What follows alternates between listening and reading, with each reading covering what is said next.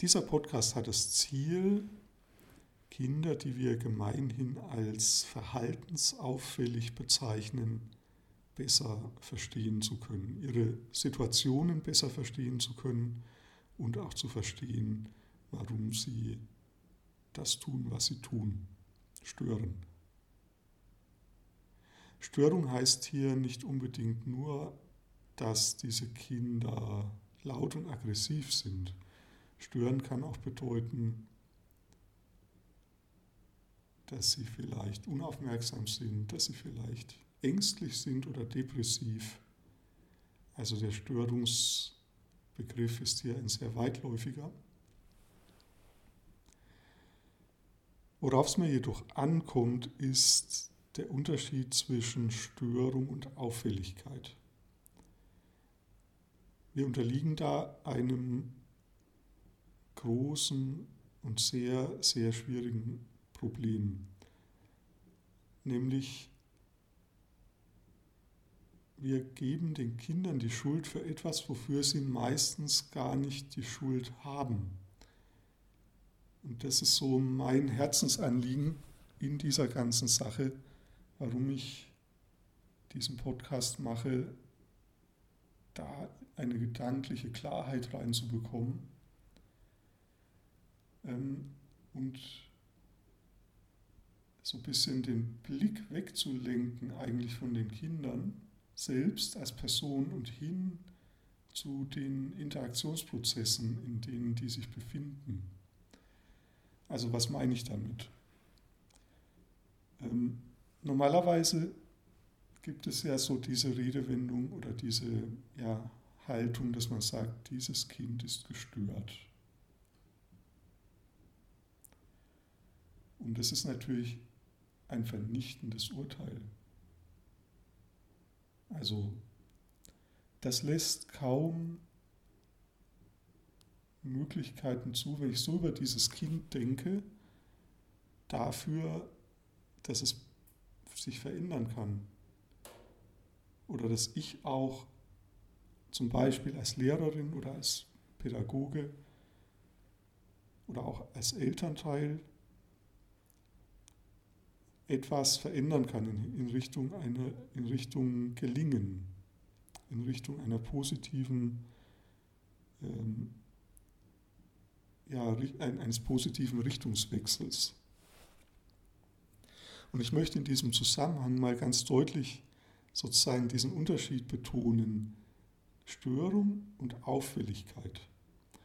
Also was man sehr klar sagen kann, ist, dieses Kind ist auffällig auffällig. Etwas fällt mir auf an dem Kind. Etwas ist anders. Ja, das ist nicht so, wie ich es erwarten würde. Es ist vielleicht gar nicht in diesem Sinne normal. Das Kind verhält sich anders, als ich normalerweise erwarten würde. Das ist eine Auffälligkeit. Was was ich schwierig finde oder was ich sozusagen sehr problematisch finde, wenn ich daraus ableite, so diesen Gedanken, dieses Kind ist gestört.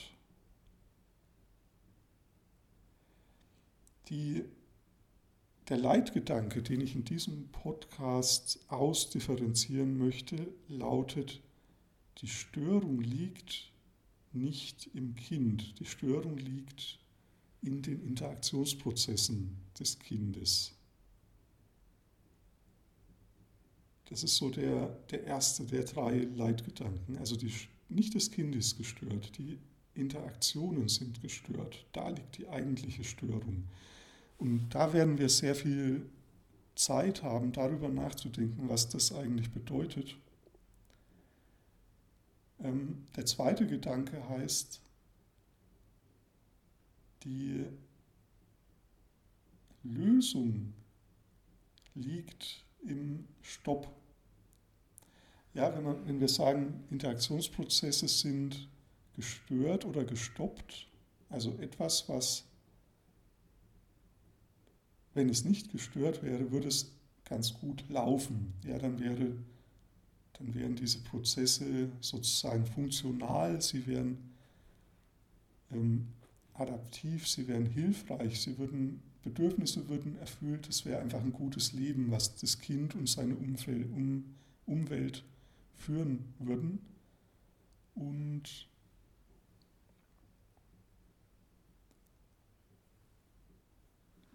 bei gestoppten Prozessen ist das nicht so. Ja, bei gestoppten Prozessen, gestopp, gestörten, gestörte Interaktionen sind gestoppte Interaktionsprozesse. Das ist so der erste Gedanke. Und jetzt der zweite Gedanke heißt, die Lösung liegt schon im Stopp selbst.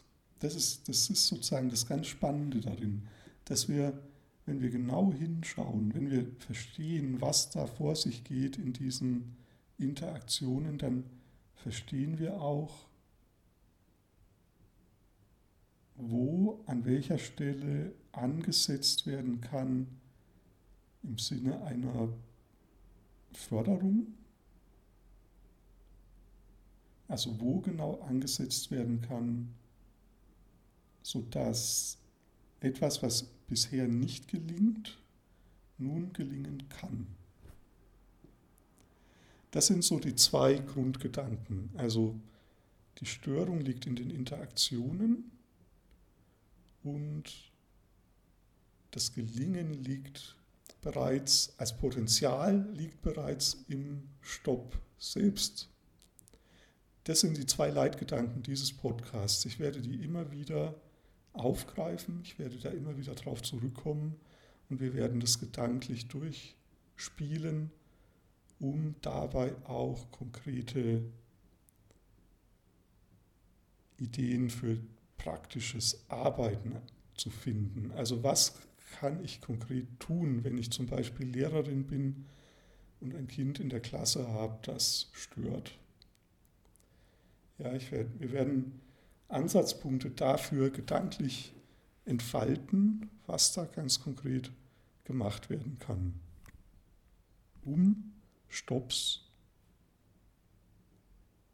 ja, zu überwinden, um, um neue, neue Wege zu öffnen, neue Möglichkeiten zu öffnen für einen adaptiveren, das heißt einen mehr in Richtung Gelingen deutenden Umgang mit den Kindern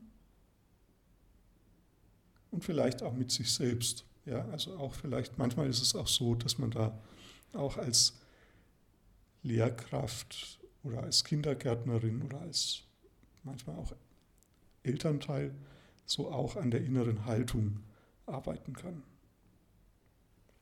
Also das ist die Zielrichtung, dahin geht es in dieser, in dieser, in in dieser Podcast-Reihe.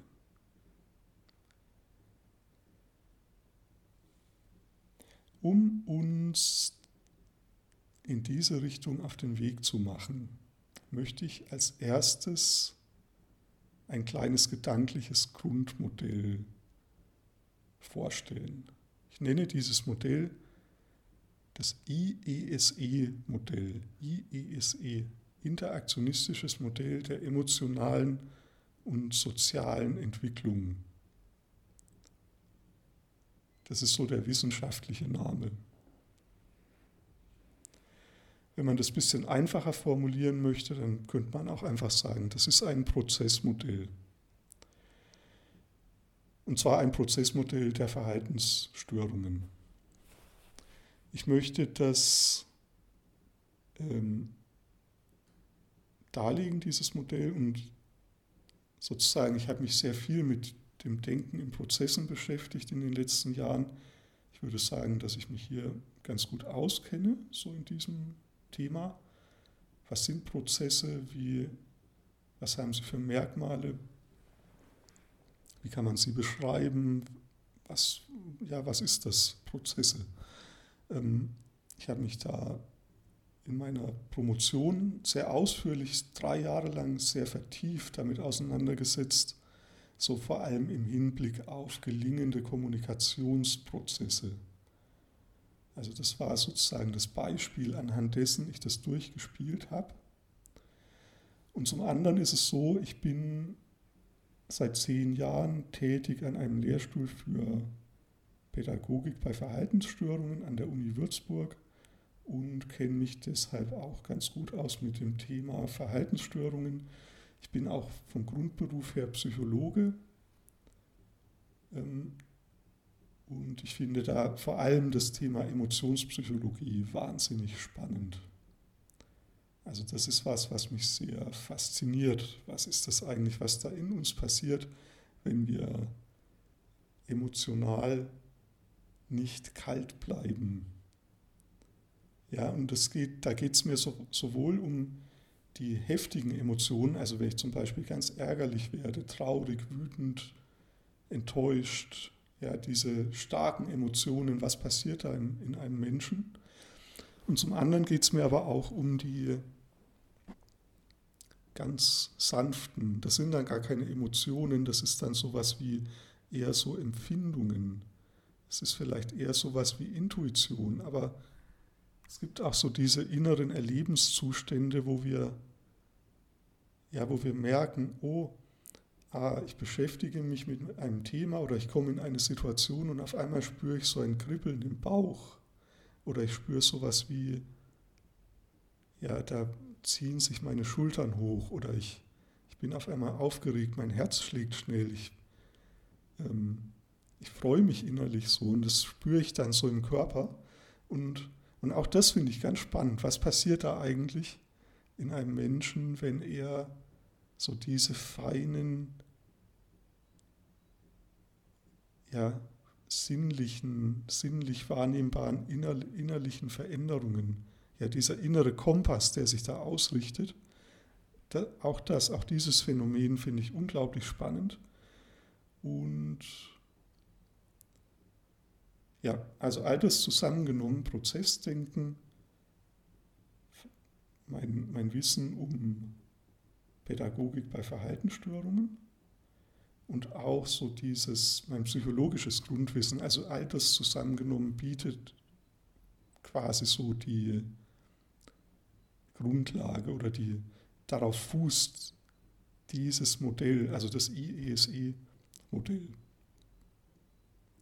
Und ich werde dieses Modell in, im Laufe dieser Folgen entfalten und so, wir werden da so ganz in die einzelnen Details reingehen. Und heute möchte ich jetzt allerdings erstmal nur so eine ganz kleine gedankliche Grundstruktur. Ja, dass wir was haben, mit dem wir beginnen können, also so eine Grundstruktur darlegen. Ähm, und das sind einfach fünf ganz schlichte Schritte. Fünf gedankliche Schritte, die wir nachvollziehen können. Ähm, und das ist so einfach die Grundfigur dieses Modells. Der erste Schritt heißt, wir schauen uns an laufende Prozesse es läuft.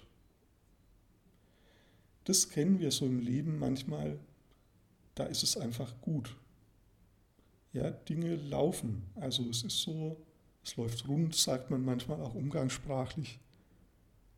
Es ist okay. Es ist, ähm, die Bedürfnisse werden erfüllt, mir geht's gut, ich bekomme das, was ich brauche. Es ist, das meiste ist da, was, was so im Leben wichtig ist ich bin nicht gebremst, ich bin aber auch nicht überfordert. Das wäre so, das nenne ich funktionale Zyklen. Ein funktionaler Zyklus ist so, bedeutet, dass etwas, was in meinen Prozessen, in meinen Interaktionsprozessen impliziert ist, also das, was an Potenzial möglich ist, das kann auch geschehen. Ja, das geht. Das ist so der erste Schritt in diesem Modell. Also der erste Schritt geht aus vom Gelingen. Ja, es ist ein Modell, das auf dem Gelingen aufbaut.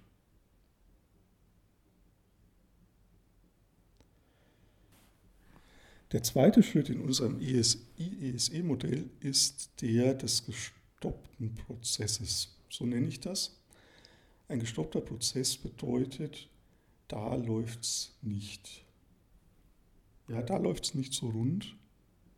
Also während wir beim ersten Schritt noch davon ausgehen, dass Prozesse so ablaufen können, wie sie impliziert sind, dass, ja, dass Interaktionen gelingen,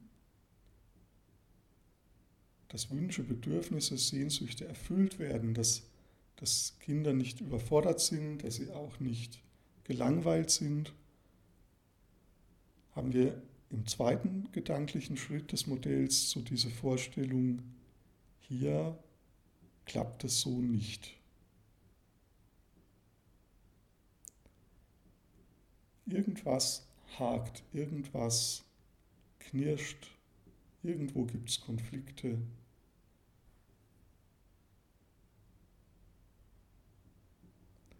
Das ist so diese Vorstellung eines gestoppten Prozesses.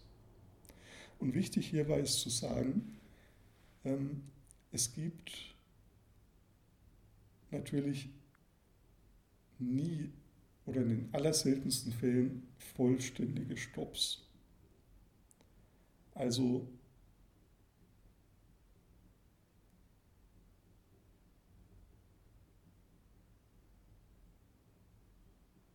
wenn ein Mensch, wenn, wenn der Lebensprozess eines Menschen komplett und absolut gestoppt wäre, dann würde dieser Mensch sterben oder der Organismus. Das gilt auch für Pflanzen und Tiere. Ja, also wenn alle Prozesse eines Organismus gestoppt sind, dann stirbt er.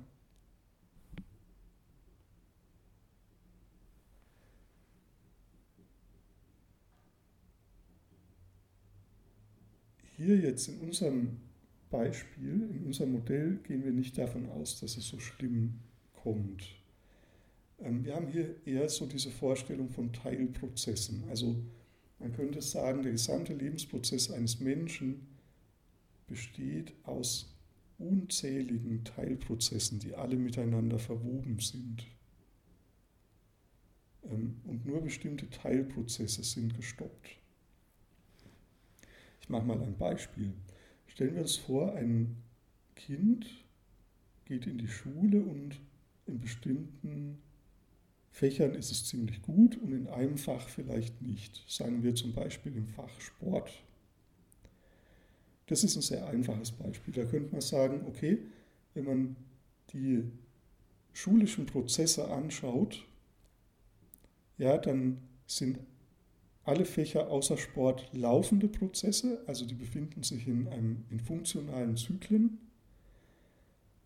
Im Fach Sport jedoch haben wir einen gestoppten Prozess. Also das ist einfach so diese Begrifflichkeit. Das ist ein sehr einfaches Beispiel. Ähm, ich möchte es jetzt sozusagen noch ein bisschen genauer oder noch ein bisschen mehr die Komplexität deutlich machen, die in diesem Gedanken liegt, im Gedanken des gestoppten Prozesses. Also man kann natürlich auch sagen, ähm, es ist nicht immer so einfach wie bei den Schulfächern. Es gibt ja im Leben eines Menschen unzählige Prozesse. Also es gibt sowas wie Erlebensprozesse, es gibt sowas wie Denkprozesse, es gibt Beziehungsprozesse, es gibt sowas wie Hunger und Durst, also körperliche, körperliche Prozesse.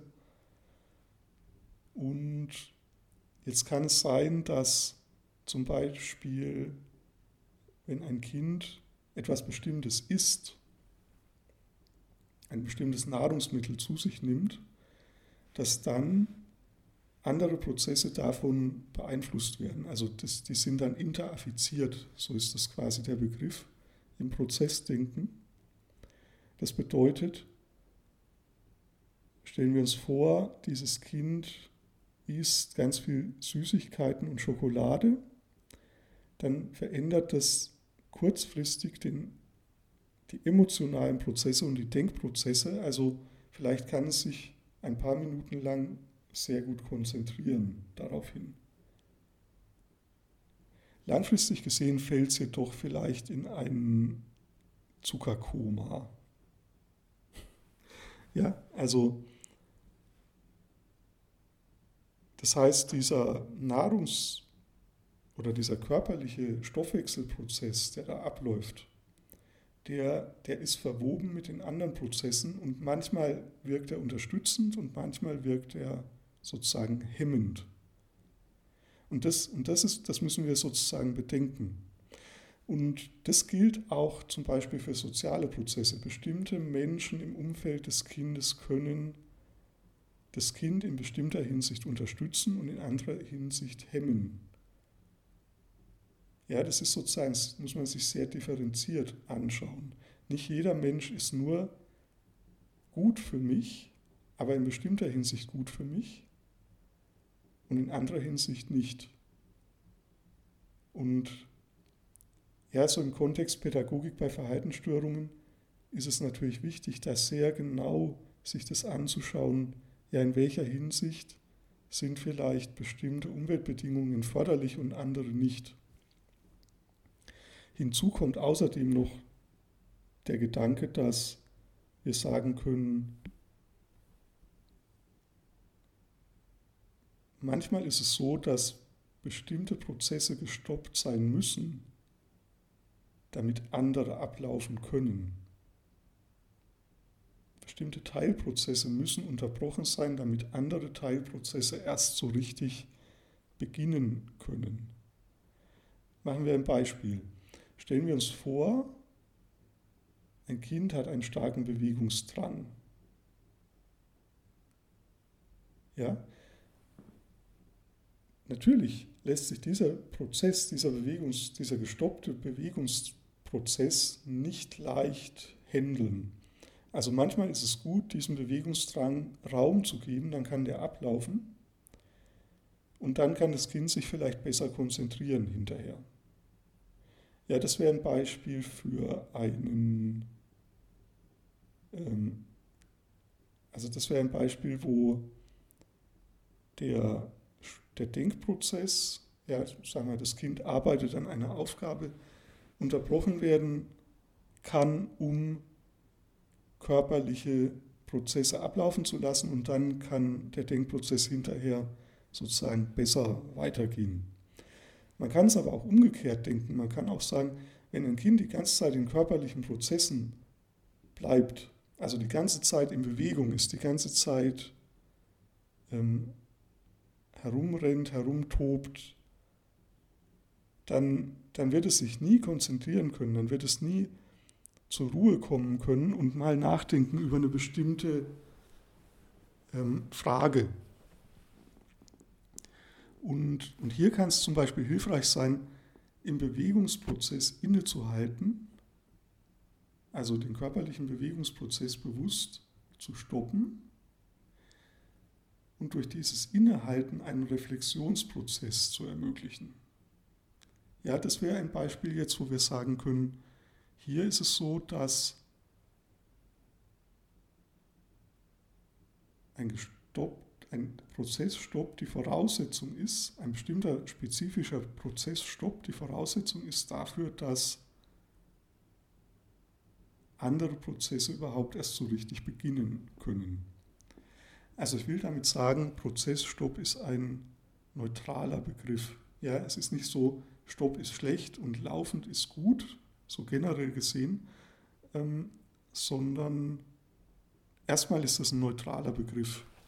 Und wir können natürlich jetzt hier im Kontext von Verhaltensauffälligkeiten oder von gestörten Interaktionsprozessen durchaus schon auch davon ausgehen, dass es schlechte Stopps gibt. Also, ja, also in diesem Beispiel oder in diesem speziellen Fall ähm, gibt es bestimmte spezifische Stops, die sehr, sehr maladaptiv, also in Richtung Misslingen münden, also Prozesse in, in eine Richtung lenken, die, ja, die nicht gut ist. Also das ist aber ein Spezialfall. Ähm, allgemein der Begriff des Prozessstopps ist ein, ja, das ist einfach was, was immer wieder vorkommt was erstmal nicht gut oder nicht schlecht ist. Und das, wär, und das ist mir einfach wichtig, das so zu verstehen. So, kommen wir zum dritten Schritt des Modells. Der dritte Gedanke heißt, wenn wir einen gestoppten Prozess, einen gestoppten Teilprozess vorliegen haben, dann gibt es da etwas, was es nicht gibt. Etwas, es gibt etwas, was fehlt. Es, da ist etwas, was fehlt.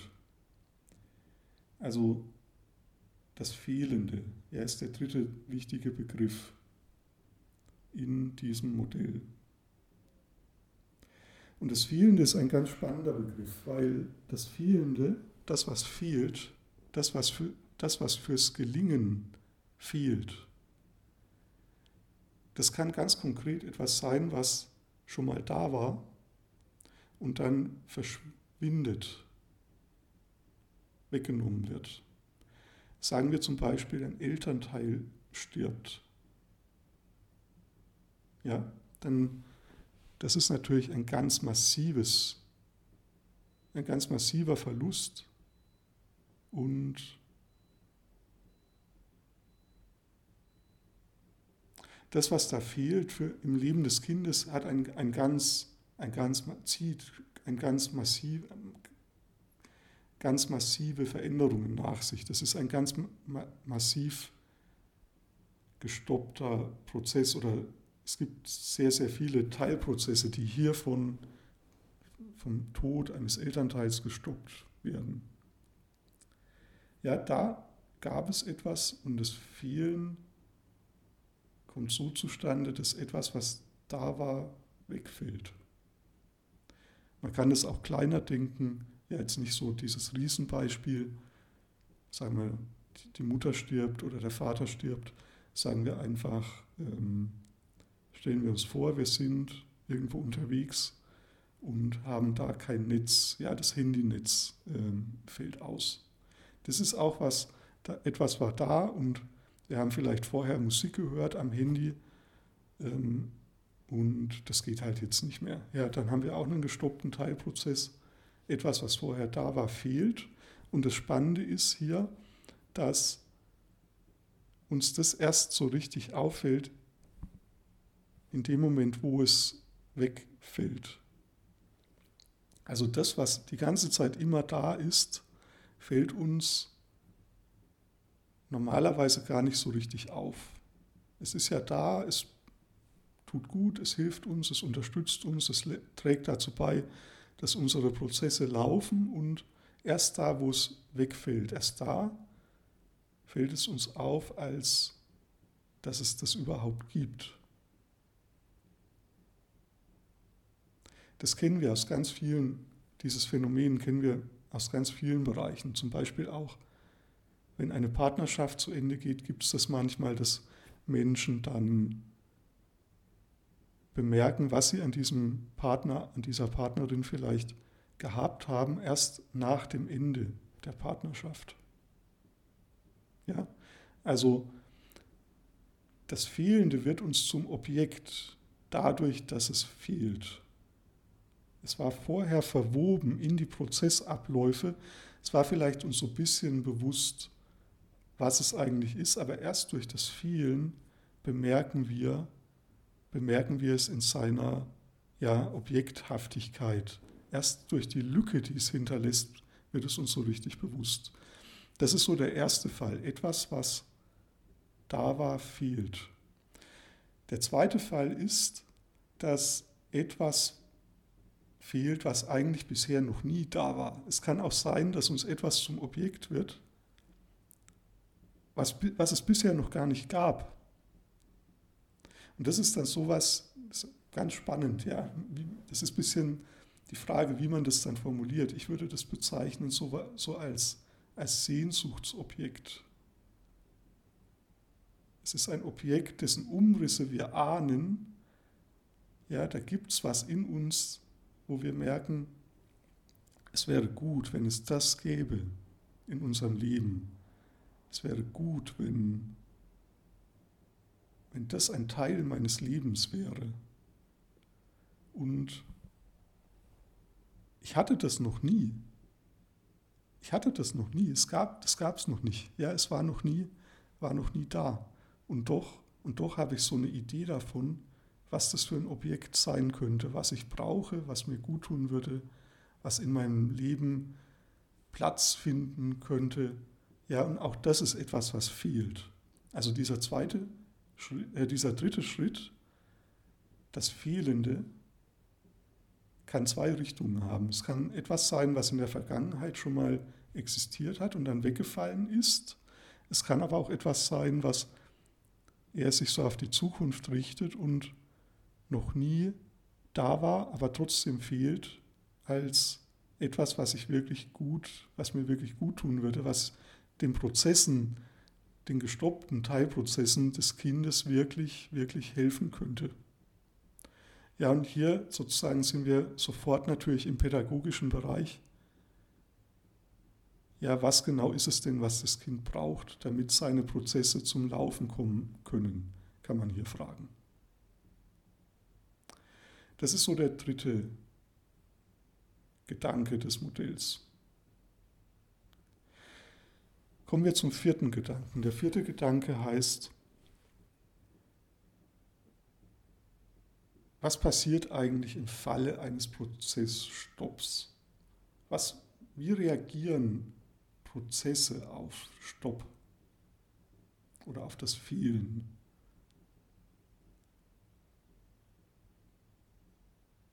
Was, Prozesse normaler, was bei Prozessen normalerweise geschieht, wenn sie sich im Zustand eines Stopps befinden, ist, sie werden kreativ kein Prozess, kein Teilprozess bleibt ruhig, wenn er gestoppt ist.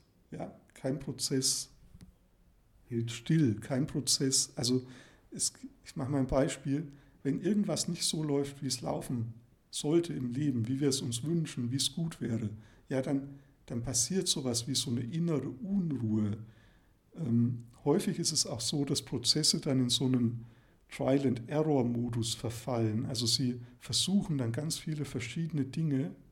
Ja, sie testen an, sie ähm, versuchen das, was gerade so noch geht, also kurz vor dem Stopp, ja, die kleinen Schritte, die vor dem Stopp noch möglich sind, die immer wieder zu machen. Und das Spannende ist, die machen das immer wieder ein bisschen anders.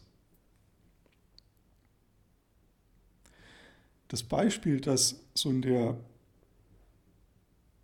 Prozessphilosophie bei Gentlin genannt wird, das ist so die Grundlage, auf die ich mich hier berufe, ähm, der beschreibt eine Fliege, die gegen ein Fenster fliegt, gegen eine Glasscheibe. Ja, so im ersten Moment, das knallt die so dagegen. Das ist der Stopp.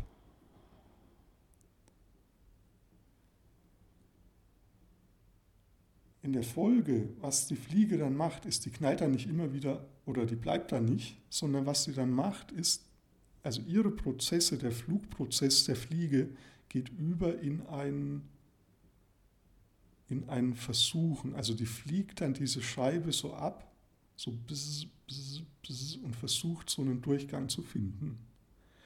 Und dieses Phänomen, das haben wir, das haben wir überall, auch im menschlichen Bereich ähm, auch im Pflanzenreich, also auch pflanzliche Prozesse. Ja, wenn, wenn wir einen Baum irgendwo abschneiden, dann treibt der so Seitensprossen aus. Häufig. Wenn wir ähm, Tomatenpflanz, bei Tomatenpflanzen diese kleinen Mitteltriebe abknipsen, ja, dann, dann wächst die woanders weiter und dann bringt die vielleicht auch mehr Tomaten hervor. Also dieses Prinzip wird sich da, machen sich Gärtner hier zunutze. Ähm, und auch im Kontext von Verhaltensauffälligkeiten haben wir dieses Grundmuster, können wir uns dieses Grundmuster vorstellen.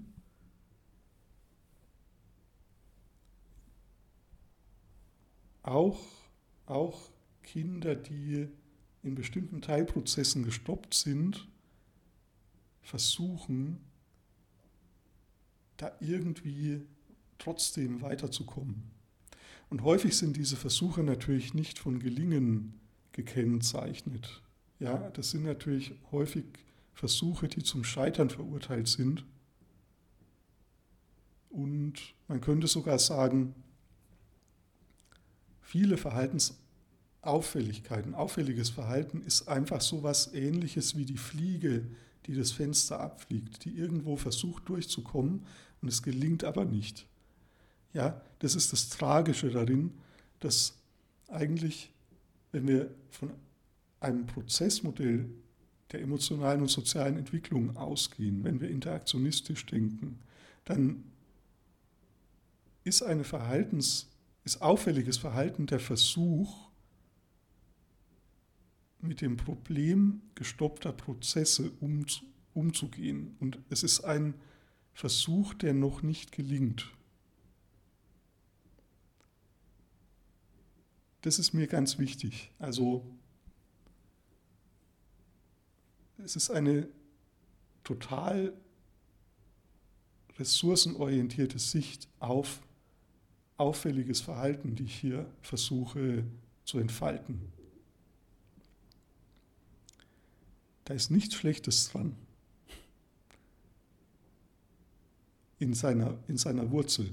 In den Folgen vielleicht schon. Es kann natürlich sein, wenn, wenn wir ein Kind haben, zum Beispiel, das ja, in, diesem gestoppt, in dieser gestoppten Situation versucht, mittels Gewalt, mittels körperlicher Gewalt, aggressiven, körperlichen, verletzenden Handlungen, Prozessstopps zu überwinden, ja, dann ist das natürlich langfristig gesehen nicht hilfreich.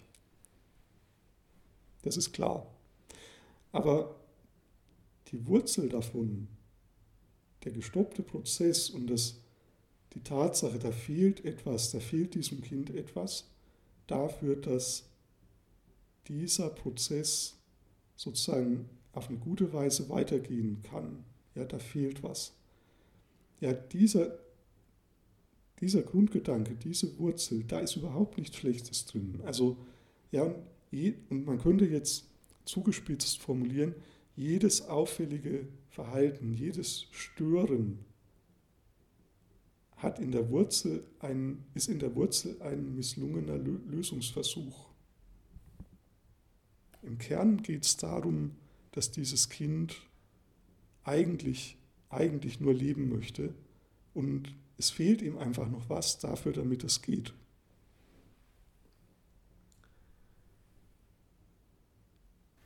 Kommen wir zu Schritt 5. Also nochmal zusammengefasst, Schritt 1, laufende Prozesse. Schritt 2, Prozessstopp. Schritt 3, das Fehlende. Schritt 4 war dieser Trial-and-Error-Prozess, die Kreativität, die aus dem, aus dem Stopp heraus sich entfaltet. Und der letzte Schritt, der Schritt 5 bedeutet, da ist es jetzt so, dass etwas, was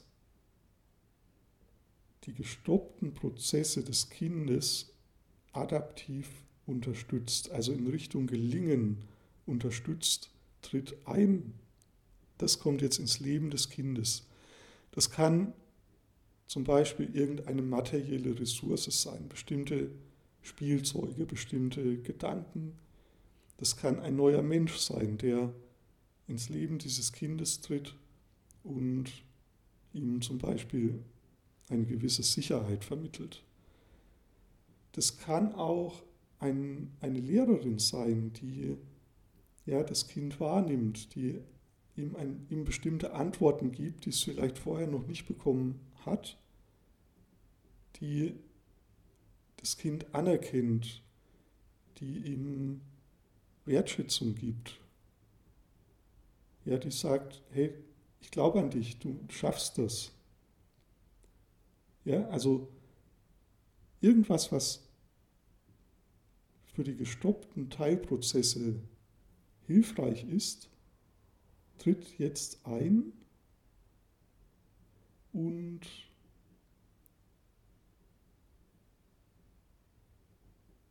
hilft dabei, die Stopps zu überwinden oder so im Prozessdenken sagen wir auch, gestoppte Prozesse voranzutragen. Also über den über die Hürde des Stopps hinwegzutragen oder durch, durch, diese, durch den Stopp hindurch zu tragen.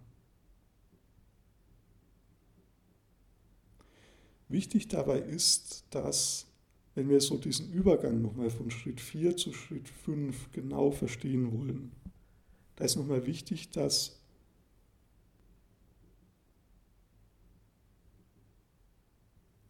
dass dieser Trial-and-Error-Prozess, ja, dieses Antasten, Antesten von verschiedenen Möglichkeiten, das bietet so etwas wie einen Kontaktpunkt, eine Kontaktfläche. Also es kommt darauf an, professionell, im professionellen pädagogischen Handeln das zu verstehen. Was passiert da? Eine Verhaltensstörung als Interaktionsstörung ja, bedeutet, da gibt es was in den Prozessen des Kindes, das sucht nach einer Antwort. Und ich versuche als Pädagogin, als Pädagoge diese Antwort zu geben. Genau diese Antwort, die es braucht. Ja, man könnte eine Verhaltensstörung als eine offene Frage auch beschreiben. Also auffälliges Verhalten des Kindes ruft nach einer Antwort. Fragt nach einer Antwort. Und das ist so wie Schlüssel-Schloss. Ja, es ist eine ganz spezifische Antwort, die gebraucht wird. Es ist keine Antwort in der Regel, die aus der, aus der Retorte kommt, keine standardisierte Antwort, sondern meistens braucht es eine sehr spezifische Antwort. Und wenn diese Antwort gegeben wird, sagen wir von einer Lehrerin, von den Eltern, von irgendwo aus der Umwelt des Kindes, wenn diese Antwort gegeben wird, dann fehlt das Objekt nicht mehr und der Prozess setzt sich fort. Die gestoppten Teilprozesse können sich fortsetzen und ähm, das Wichtige hier ist jetzt in diesem fünften Schritt, dass sie sich anders fortsetzen als vorher. Ja, als, als sie vielleicht, falls sie schon mal gelaufen sind ähm, und dann in den Zustand des Stopps überführt wurden, ähm, dieses neuerliche Laufen, diese neuen funktionalen Zyklen die sind dann immer ein bisschen anders. Also das Leben hat sich verändert des Kindes. Ja, es ist eine veränderte Fortsetzung. Das ist so der fünfte Begriff des Modells.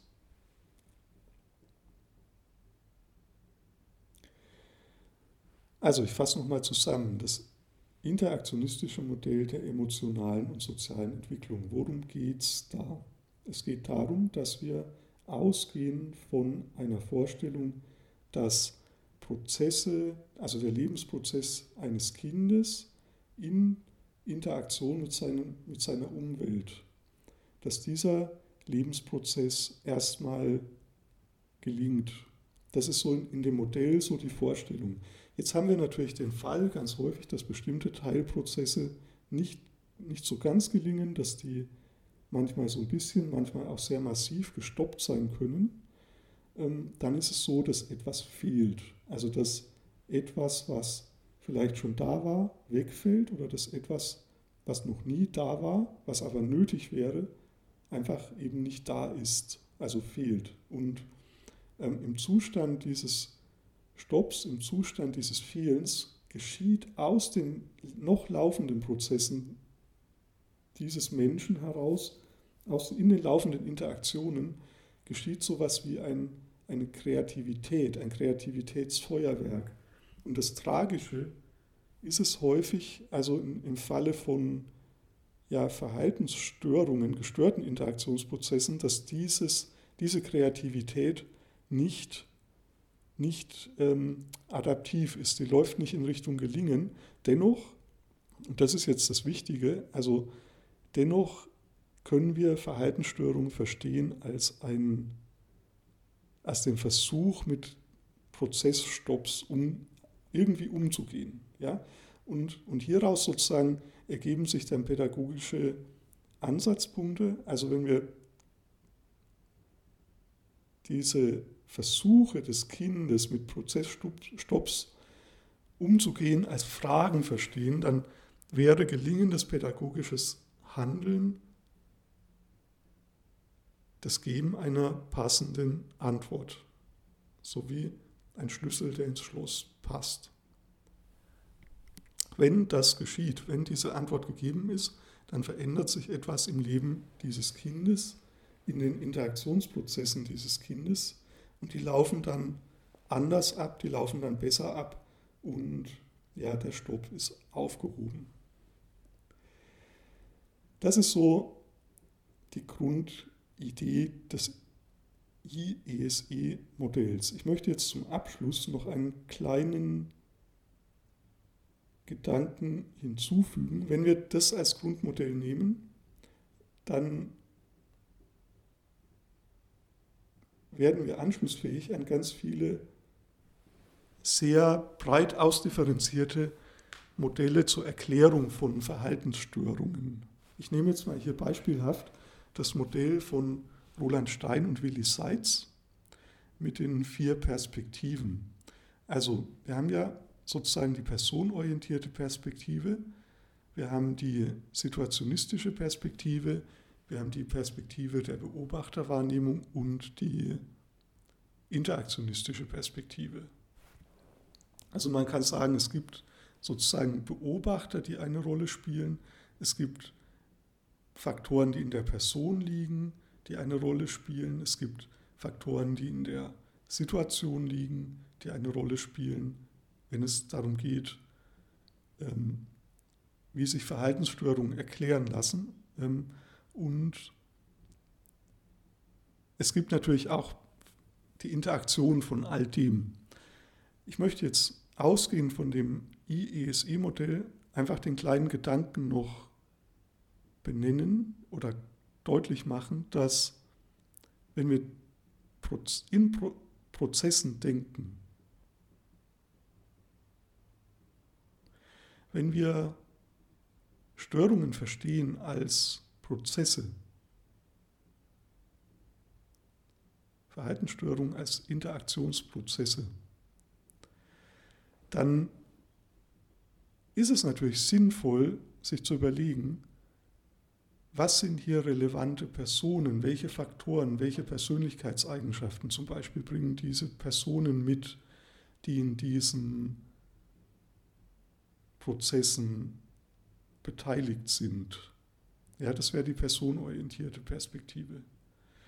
Dann können wir uns fragen, was sind Merkmale der Situation, was sind die situativen Umweltgegebenheiten, die hier eine Rolle spielen. Das wäre die situationistische Perspektive. Also wenn wir Interaktionsprozesse anschauen, dann lasst uns die Personen anschauen, die darin vorkommen. Lasst uns auch die Umwelt anschauen, die Umweltgegebenheiten anschauen, die hier eine Rolle spielen.